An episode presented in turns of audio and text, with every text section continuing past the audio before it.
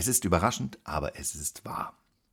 Auch ein Storyteller braucht von Zeit zu Zeit mal ein bisschen Urlaub. Und einen ganz besonders schönen solchen hatte ich vor vielen Jahren mal in Österreich verbracht. Genauer gesagt in der Gegend von Innsbruck. Und wirklich nie vergessen werde ich meinen Besuch dort im Alpenzoo. Auf jeden Fall einen Besuch wert. Da wird zum Beispiel gerade versucht, die bayerische Kurzohrmaus vor dem Aussterben zu bewahren. Ist das nicht toll? Ich bin also damals, wie Menschen das so machen, in den Zoo gegangen und fühlte mich überlegen. Als die sogenannte Krone der Schöpfung ist das ja auch angebracht. Also schaute ich auf die verschiedenen Tiere herab, die hinter den Gitterstäben wohnten. Bis zu dem Moment, in dem ich vor einen ganz bestimmten Käfig trat. Und plötzlich war alles anders.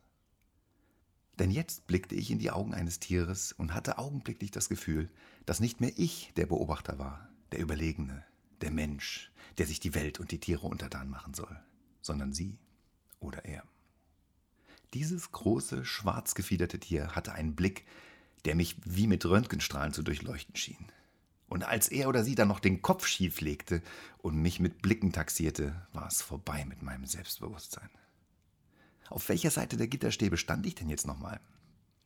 Und damit nicht genug. Der Rabe machte einen krächzenden Laut, und wie auf Kommando kam ein weiterer Rabe angeflogen und setzte sich neben ihn, sie oder ihr. Jetzt saßen sie also zu zweit da und durchbohrten mich mit ihren Blicken. Ich habe mich selten in meinem Leben so beobachtet und so unwohl gefühlt. Und das hat mich nachhaltig beeindruckt. Aber erst sehr viele Jahre später ist mir dann klar geworden, was ich da in Innsbruck eigentlich gelernt hatte. Kennst du das? Du bist in einer Situation mit ganz vielen anderen Menschen. Die meisten davon kennst du nicht. Und dann musst du aufstehen und an dieser Menschenmenge vorbeilaufen. Zum Beispiel im Theater, wenn du während der Vorstellung dringend raus musst. Oder wenn du am Publikum vorbei auf die Bühne läufst, um deinen Vortrag zu halten. Oder, oder, oder.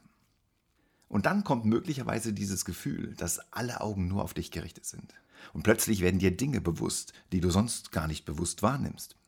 Plötzlich machst du dir Gedanken darüber, wie du aussiehst, wenn du läufst, wie komisch deine Arme an dir herunterhängen.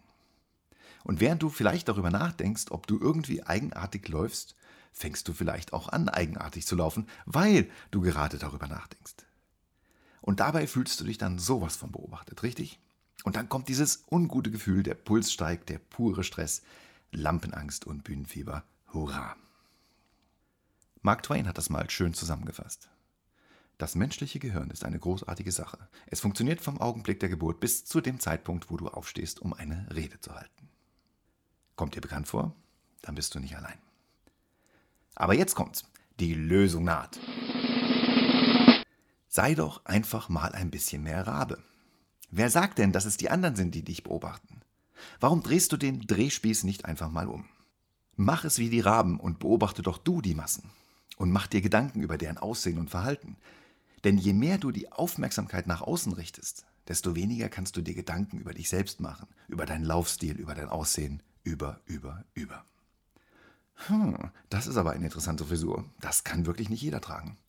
Und war diese Farbkombination nicht schon letztes Jahr total out? Ah, den da habe ich schon mal gesehen. Hat aber ordentlich zugenommen. Und sag mal, sah die Frau neben Herrn Meier nicht ganz anders aus letztes Mal?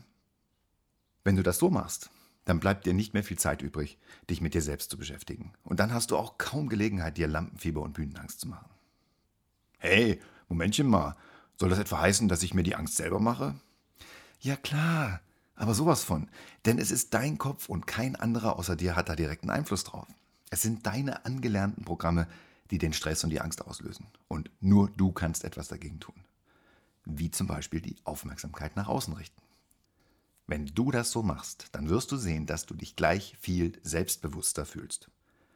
Fühl den Raben in dir. Spreize deine glänzenden schwarzen Flügel. Krächze, aber nur innerlich. Und beobachte die Leute mit deinen intelligenten Augen. Durchbohre sie mit deinen Blicken und genieße es, wie sie vor lauter Unbehagen wegschauen, versuchen, deinen Blick zu vermeiden. Dreh den Spieß um und setz einfach alle anderen hinter Gitter. Ist da etwa ein schelmisches Grinsen in deinem Gesicht jetzt? Stellst du dir etwa schon vor, wie das sein wird? Sehr cool. Gefällt mir. Behalt das genau so bei. Bis zum nächsten Mal. Dein Storyteller aus dem Storykeller.